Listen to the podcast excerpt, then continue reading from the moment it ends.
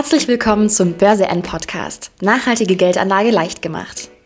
Wir informieren dich rund ums Thema nachhaltige Geldanlage, von grünen Aktien über Fonds und ETFs mit Nachhaltigkeitsanspruch bis hin zu alternativen Anlageformen. Interviews mit Finanz- und Börsenprofis sowie spannende Gespräche mit Nachhaltigkeitsexpertinnen geben dir Einblick in die Welt grüner Geldanlage. Viel Freude jetzt mit einer weiteren Folge des Börse N Podcast.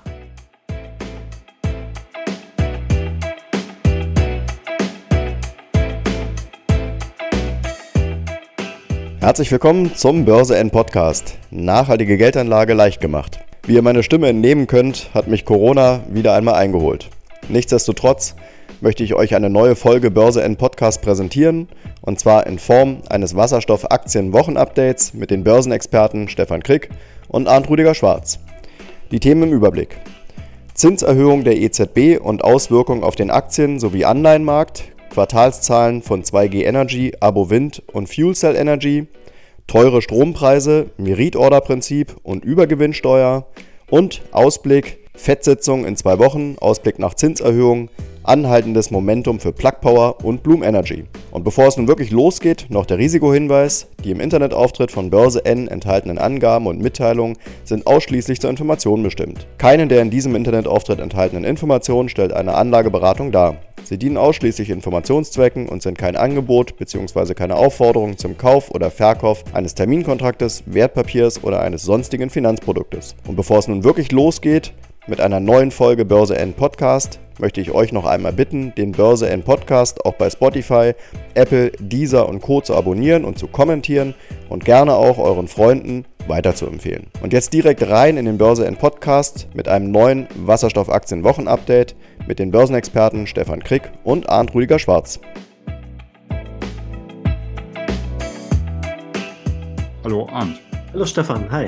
Wir kümmern uns am Anfang um das wichtigste Thema, und das war, denke ich, äh, in der letzten Woche die Zinserhöhung der EZB. Also die Zinsen wurden um 0,75 Basispunkte angehoben, was, glaube ich, der höchste Anstieg in den letzten 40 äh, Jahren war. Und äh, ja, die EZB hat ziemlich spät gehandelt im Vergleich zu anderen Zentralbanken wie der FED und der Zentralbank aus Großbritannien. Interessant war auch der Tagesverlauf äh, von den gro großen Börsenindizes. Also an dem Tag, am 8.9., ähm, als Reaktion auf die Zahlen ist der DAX zeitweise um 2% gefallen, hat sich dann aber wieder erholt. Und auch das Euro-Dollar-Paar ist wieder Richtung 20-Jahrestief gefallen, hat sich am Freitag auch wieder erholt. Also vielleicht waren diese ganzen Ängste der äh, dieser großen Erhöhung schon eingepreist und ähm, jetzt hat man Gewissheit und es kann wieder, äh, sag ich mal, etwas beruhigter weitergehen. Oder wie siehst du das, Arndt?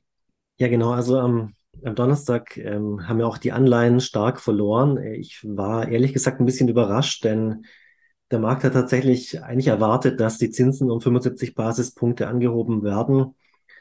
Dass die Reaktion dann doch so negativ war, würde ich vielleicht an der Pressekonferenz festmachen, dass die EZB wirklich klar kommuniziert hat, sie wollen die Inflation drücken. Das war in der Vergangenheit vielleicht weniger konkret. Also jedenfalls für mich war so dieser Eindruck, dass sie ein bisschen, dass ähm, Madame Lagarde ein bisschen aggressiver kommuniziert hat. Ähm, und was dann aber diese Entwicklung am Freitag angeht, du gemeint hast, dass die Kurse wieder angezogen sind, das kam meiner Meinung nach auch zum Teil aus den USA, wo einfach der Markt ähm, etwas positiver war und dieser Input der EZB-Zinserhöhung eben keine Rolle gespielt hat. Ähm, aber auch in den USA haben wir gesehen, dass die Zinsen ähm, diesmal bei den zweijährigen Anleihen auf ein Mehrjahreshoch gestiegen sind, was natürlich für die Aktien mittelfristig nicht ganz so super ist, obwohl die Aktien trotzdem am Freitag sehr positiv waren. Also das ist so meine, meine Einschätzung von der Zinserhöhung. Eigentlich nichts Überraschendes und dennoch war der Markt kurzfristig enttäuscht. Ähm, gucken wir mal, wie es weitergeht. Ja, ähm, Stefan, dann hätten wir noch ein anderes Thema und zwar, es gab doch jetzt ähm, letzte Woche auch noch die Quartalszahlen. Ähm, du wolltest noch mal was zu 2G Energy sagen. Ja, genau. 2G Energy hatten wir ja schon im Podcast vor drei Wochen. Hm, dort hatte 2G Energy ja die vorläufigen Halbjahreszahlen gemeldet, die ziemlich gut waren. Und jetzt kam am 5.9. die endgültigen äh, Quartals- und Halbjahreszahlen raus und ähm, ja, es wurde eigentlich, wie schon angekündigt, ähm, der Ausblick bestätigt und auch der Umsatz fiel ähm, mit 114 Millionen aus, wie angekündigt. Und ähm, ja, es gab noch ein paar interessante Meinungen von der Geschäftsführung. Also zum Beispiel ähm, hat der CEO der ähm, Grothold ähm, gesagt, dass wirklich der Auftragsbestand weiter anzieht und auf einem Rekordniveau ist, weil er sagt, äh, dass vor allem der äh, Mittelstand in Blockheizkraftwerke äh, genau jetzt investiert, quasi nach dem Motto, Gas ist jetzt am Höchststand, es kann aber nicht so teuer bleiben und ähm, Strom wird teuer bleiben und ähm, Blockheizkraftwerke sind halt sehr effizient mit über 90 Prozent Wirkungsgrad und ähm, deswegen, dass sich das für viele Mittelständler auf jeden Fall lohnt, auch wenn der Gaspreis jetzt hoch ist, aber meiner Meinung nach wird er auch deutlich zurückkommen, weil jetzt viele neue Quellen erschlossen werden. Und ähm, ja, eigentlich am interessantesten bei 2G Energy ist auch, dass der, ähm, dass der Output an allen Leistungen, die erbracht wurden, auch einen neuen Rekordwert erreicht hat, auch wenn nicht so viel an Umsätzen abgerechnet werden äh, konnte, weil sich gewisse Projekte verzögert haben. Aber ich bin da guter Dinge, dass bei 2G Energy, wenn dieser Rekordauftragsbestand abgearbeitet wird, ähm, dass die Umsätze weiter anziehen und die Profitabilität auch ähm, weiter hochgehen wird und am Ende noch ein größerer ähm, Gewinn auf jeden Fall dastehen wird. Also bleibt auf jeden Fall spannend bei 2G Energy. Mhm. Ja, dann gab es, glaube ich, in den USA auch Zahlen an von Fuel Cell Energy. Vielleicht kannst du dazu noch was sagen. Genau, also Fuel Cell Energy ist uns ja allen bekannt. Die waren ja 2019, 2020 äh, kurz vor der Pleite. Der Aktienkurs war im Cent-Bereich, ist dann auf die unglaublichen fast 30 Dollar oder vielleicht sogar knapp über 30 Dollar gestiegen. Also das war wirklich ein, ein Ereignis, also eine Verhundertfachung sozusagen, also mehr als eine Verhundertfachung. Und seither ist der Kurs aber wieder deutlich zurückgekommen. Also von dieser Spitze von 30 Dollar sind wir jetzt auf 4 Dollar wieder gefallen.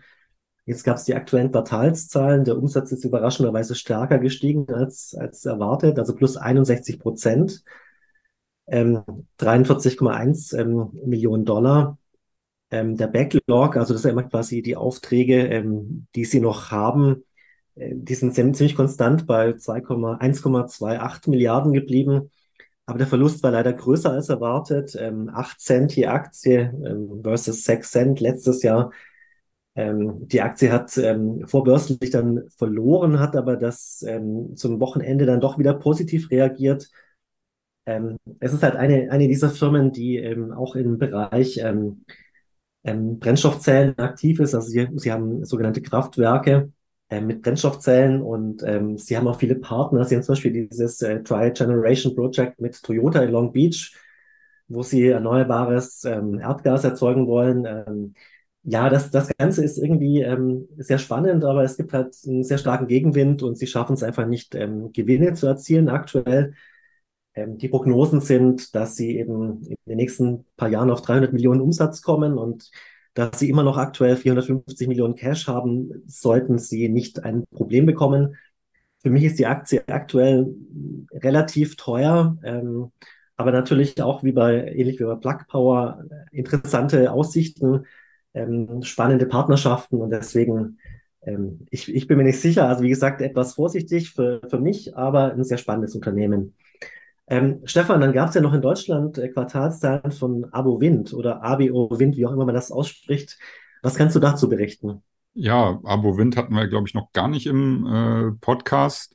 Mm, bei Abo Wind handelt es sich um einen Projektierer von Windkraftanlagen und Solarparks und äh, ja, sag ich mal, erneuerbare Energien für äh, die Wasserstoffproduktion. Ja, weil ähm, Abo Wind äh, hat zum Beispiel auch jetzt im, im Rahmen dieser ähm, Wasserstoff oder des Wasserstoffabkommens mit Kanada, wo ja der ähm, Bundeswirtschaftsminister und der Kanzler äh, von Deutschland am 24. August waren und dieses unterzeichnet haben.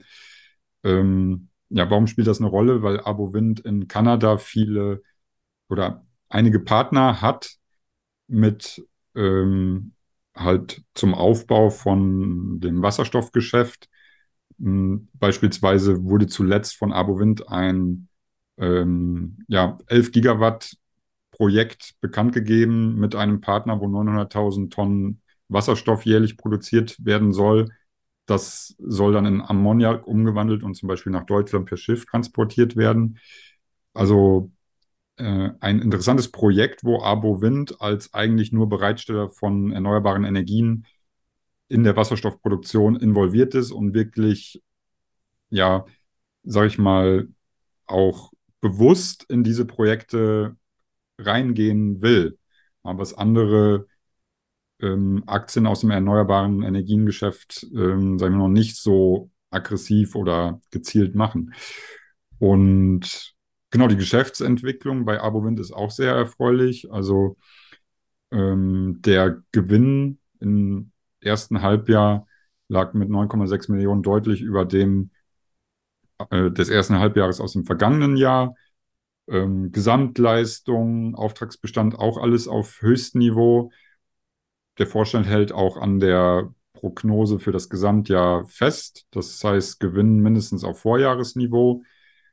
Und ja, also wirklich eine sehr spannende Aktie. Also man hat beispielsweise auch weitere ähm, H2-Projekte. In Deutschland hat man eine H2-Tankstelle mit äh, realisiert, also wo man die grüne Energie liefert. Und ganz interessant, dass in ähm, Tunesien ein 500 Megawatt Projekt zur Entsalzung von Meerwasser entsteht, womit dann Elektrolyse betrieben werden soll und eine Wasserstoffeinspeisung über eine Gaspipeline nach Europa.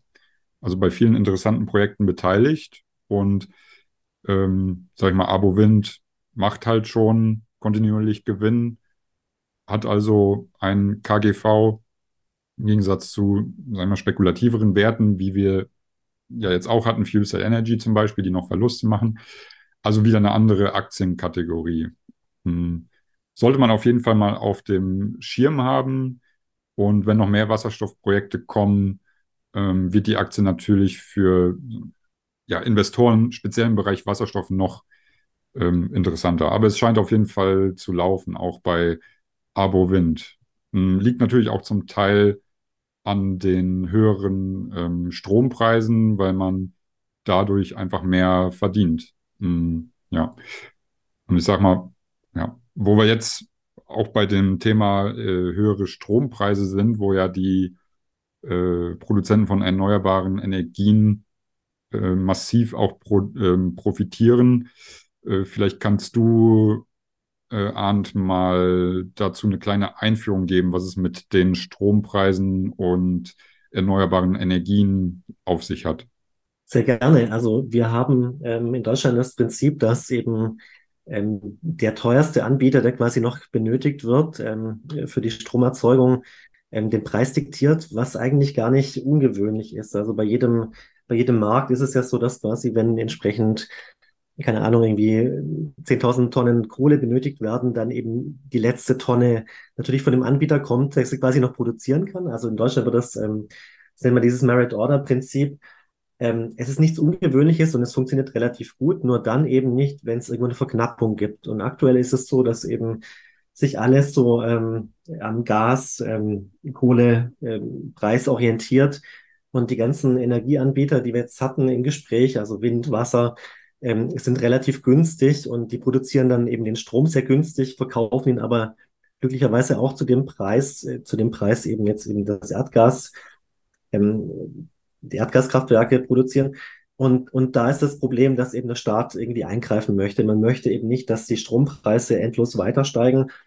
Hat sich jetzt einen Übernahmen überlegt, erst Übergewinnsteuer vielleicht, dann jetzt heißt es Zufallsgewinn ähm, es geht einfach darum, dass man versuchen will, das zu deckeln, ähm, was ich an sich für keine gute Idee in einer Marktwirtschaft sehe.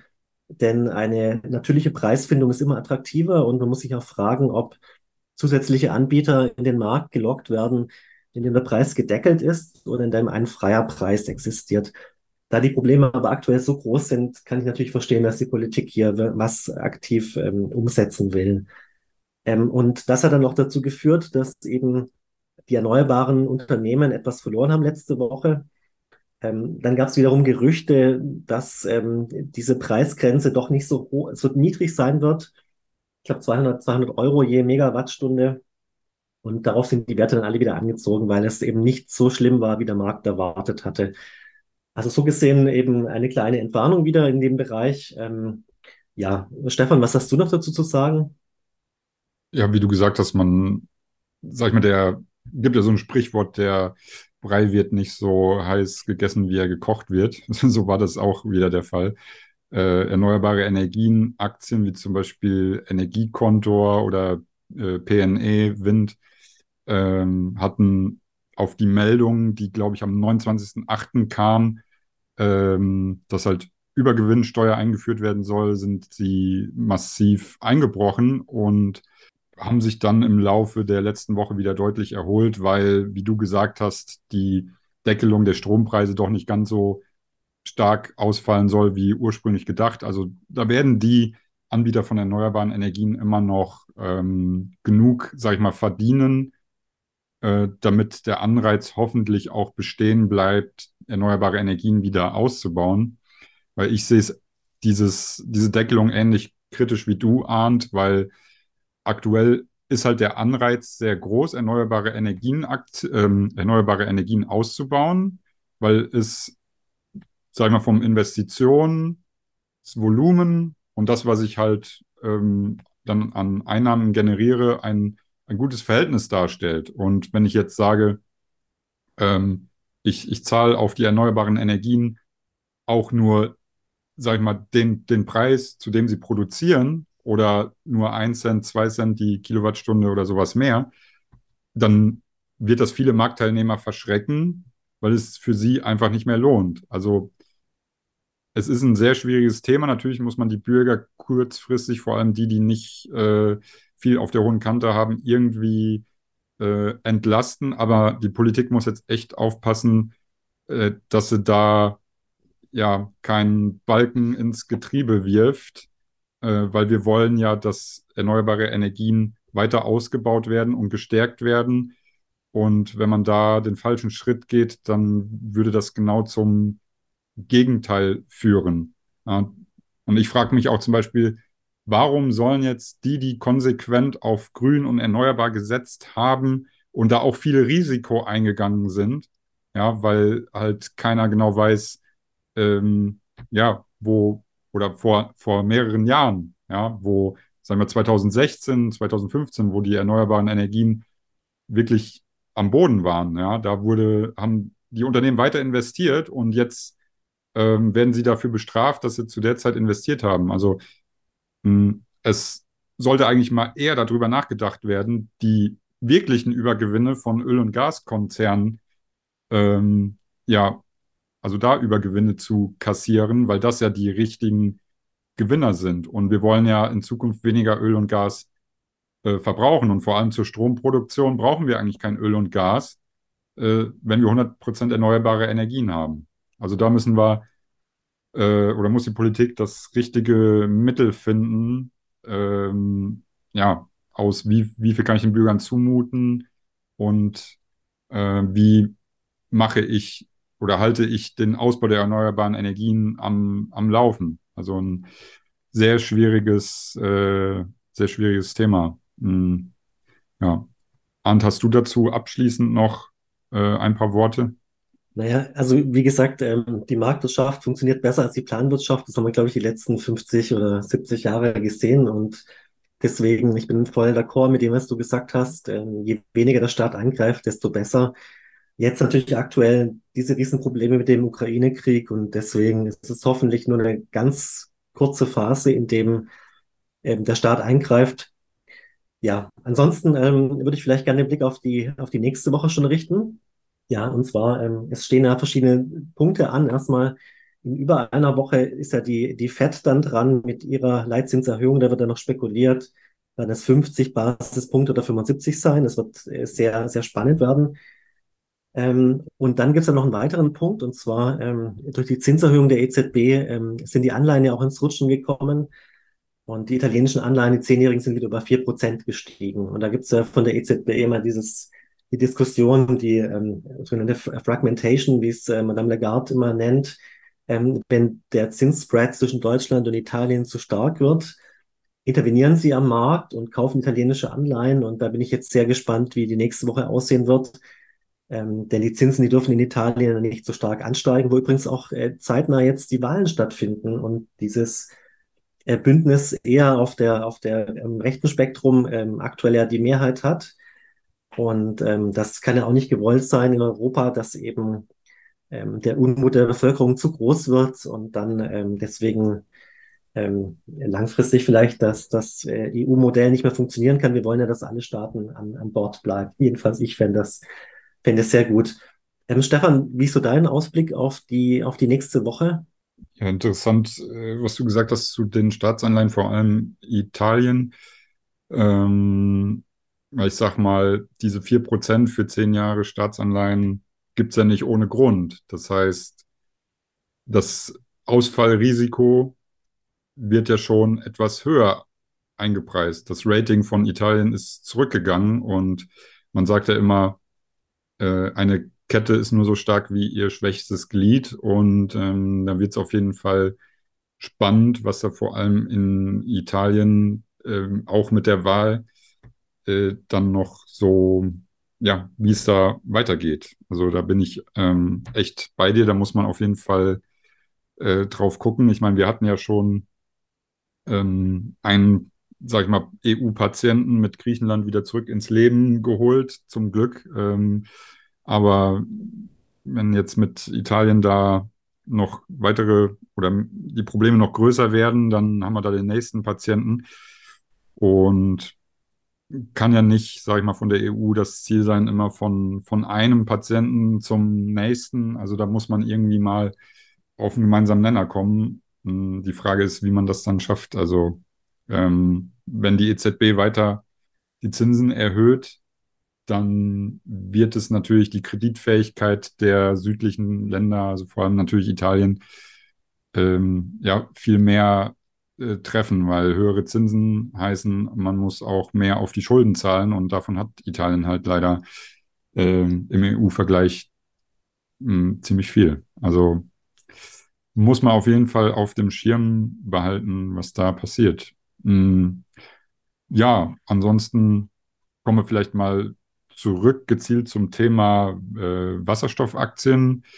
Ähm, die haben sich ja in der letzten Woche auch ziemlich erholt. Also zum Beispiel Plug Power ist wieder nah an 30 Euro gestiegen. Bloom Energy äh, hat sich nach dem Rückschlag der Kapitalerhöhung sind sie ja unter 25, 24 Euro gefallen. Jetzt auch wieder so ein bisschen gefangen. Ähm, ja, also die Tendenz war jetzt wieder hoch.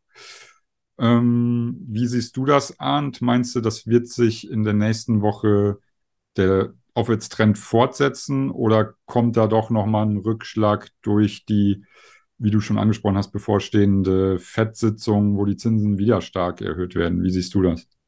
Ja, ist unser altes Thema eigentlich, dass die Wasserstoffaktien eben äh, in gewisser Weise doch an den Indizes hängen, nur halt einen viel größeren Hebel haben und ein höheres Beta eben.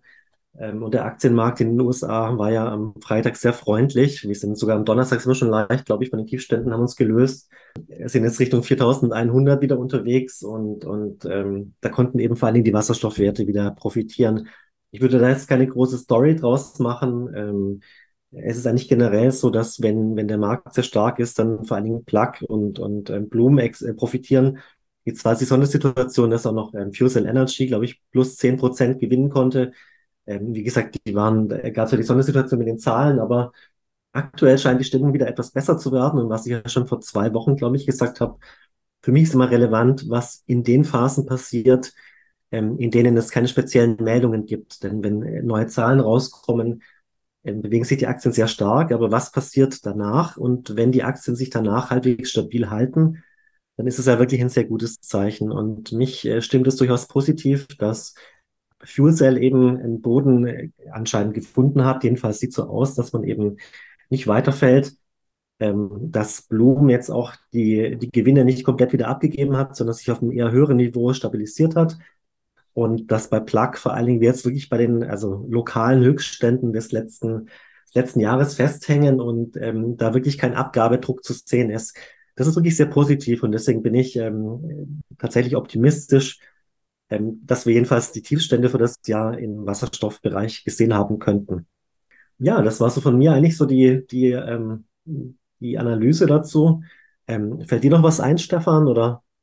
Plug Power, vielleicht hast du ja auch gehört, die hatten ja auch noch einen Auftrag äh, bekommen von dem europäischen Unternehmen Live für PEM-Elektrolyseure, äh, insgesamt 50 Megawatt was äh, der größte Elektrolyseurauftrag eines französischen Unternehmens äh, gewesen sein soll. Also äh, meinst du, dass Plug Power jetzt wieder so stark war, lag wirklich an diesem Auftrag, der eigentlich, sag mal, wenn man jetzt die Größenordnung äh, international nimmt, nicht so groß ist, weil Live ist ja ein sehr kleines Unternehmen. Ähm, oder denkst du, dass der Anstieg wirklich sag ich mal, nur im, im Rahmen des Marktes ausgefallen ist. Also dass Plug Power mit dem Markt gestiegen ist oder denkst du schon, dass Plug jetzt ein bisschen mehr Momentum bekommen hat, auch durch diesen Auftrag mit Amazon? Also ähm, ja, wie ist so da deine Einschätzung speziell zu Plug Power? Genau, also ich hatte vor kurzem beobachtet, dass beide Aktien so fast Hand in Hand gelaufen sind. Sie waren beide bei 25 Dollar. Ähm, und jetzt ist tatsächlich eben Plug ähm, deutlich höher. Bloom Energy und Plug, ne? Bloom Energy und Plug ja. waren beide 25 US-Dollar. Jetzt hat sich Plug doch wieder ein bisschen absetzen können. Und äh, ja, also dieser Auftrag ähm, vom, ich glaube, 8. September war es. Ähm, vielleicht hat es was ausgelöst, aber es ist nicht so, dass speziell an einem Tag, es war für mich die Beobachtung, dass eigentlich Plug an mehreren Tagen immer ein bisschen besser performen konnte als, als Bloom. Ich muss ehrlich sagen, ich habe da keine, keine Erklärung dafür. Ähm, es, es kommt immer wieder vor, dass eben irgendwelche Fonds irgendwo einsteigen und dann sukzessive zukaufen. Also man darf sich da auch nicht so viel Gedanken darüber machen. Aber ja, ähm, man kann durchaus sagen, dass Plug jetzt wieder so ein bisschen das Momentum gewonnen hat und dass Bloom etwas hinterherhängt bei der Dynamik nach oben. Ja. Ja. Ja, wir schauen ja, sagen wir bei diesem Wochenrückblick und Vorausblick so ein bisschen auch auf die kurzfristigen äh, Dinge, die den Markt halt, sage ich mal, die nächsten Wochen beschäftigt. Aber vielleicht können wir auch mal kurz, ähm, ja, mal langfristig schauen. Arndt, was denkst du denn, ähm, wenn wir jetzt die beiden Unternehmen, Bloom und Plug, äh, welches Unternehmen hättest du auf Sicht von einem Jahr, äh, sag ich mal, am liebsten im Portfolio? Plug oder Bloom? Genau, also wir machen natürlich keine, Anlageberatung, keine Aktienempfehlung. Ähm, wenn ich jetzt einfach für mich persönlich nur betrachte, ähm, wie ist die Bewertung der beiden Firmen, dann ähm, gefällt mir persönlich Bloom Energy etwas besser, weil sie eben ähm, etwas fairer bewertet sind. Bei Plug ist halt die, ähm, die Bewertung, also 15 Milliarden Market, ganz, ganz grob 15, 15 Milliarden Dollar. Und ähm, Umsatz äh, soll er irgendwie zwei, drei Milliarden erreichen 2025. Also das wäre quasi die, der fünffache, ähm, also Price, ähm, Price Sales äh, von fünf. Ist relativ ambitioniert für 2025. Bei Bloom, ähm, wenn ich es richtig im Kopf habe, ist es eher so Richtung ähm, 1,5, also ist deutlich günstiger. Und ähm, vor diesem Hintergrund finde ich ähm, Bloom etwas attraktiver. Ähm, man muss jetzt noch überlegen, das hatten wir ja auch schon mal in einem Podcast, äh, was für Produkte haben Sie? Ähm, beide stellen auch diese Elektrolyseure her. Ähm, bei Bloom gefällt mir noch relativ gut diese Bloom Energy Server, wo sie sicherlich auch äh, sehr viele Patente haben. Ähm, also ich, es ist, es ist schwierig einzuschätzen. Ähm, von der Bewertung aktuell äh, finde ich Bloom attraktiver, aber ähm, es wird sicherlich Gründe geben, weswegen der Markt auch so gespannt ist. Ähm, und Plug hat halt diese große Partnerschaften mit, mit Amazon, mit Walmart. Ähm, das ist sicherlich etwas, was der Markt positiv bewertet, aber ähm, mal, bin mal sehr gespannt, wie es die nächsten Jahre weitergeht. Deswegen, ähm, ja, das wäre von mir so die, die Einschätzung. Ähm, Ja, ich denke, dass wir auch so langsam Richtung, Richtung Ende kommen. Äh, Stefan, hast du noch was so zum Ende beizutragen oder wie, wie denkst du, ähm, was hast du noch zu sagen? Ja, eigentlich nicht mehr viel. ähm, Favorit äh, ist, also du hast ja gesagt, Bloom Energy. Mit der Bewertung gehe ich da mit dir äh, d'accord. Plug hat jetzt ein bisschen das Momentum bekommen. Bleibt auf jeden Fall äh, spannend, was da passiert.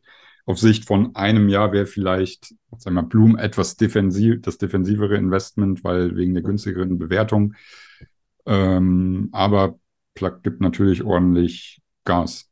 Ähm, mit auch ein viel stärkeres Umsatzwachstum, aber mhm. ähm, wird, wird man dann sehen. Ähm, nur, man, wenn, wenn ich mich jetzt entscheiden müsste, eine von beiden, wäre es wahrscheinlich auch eher Bloom.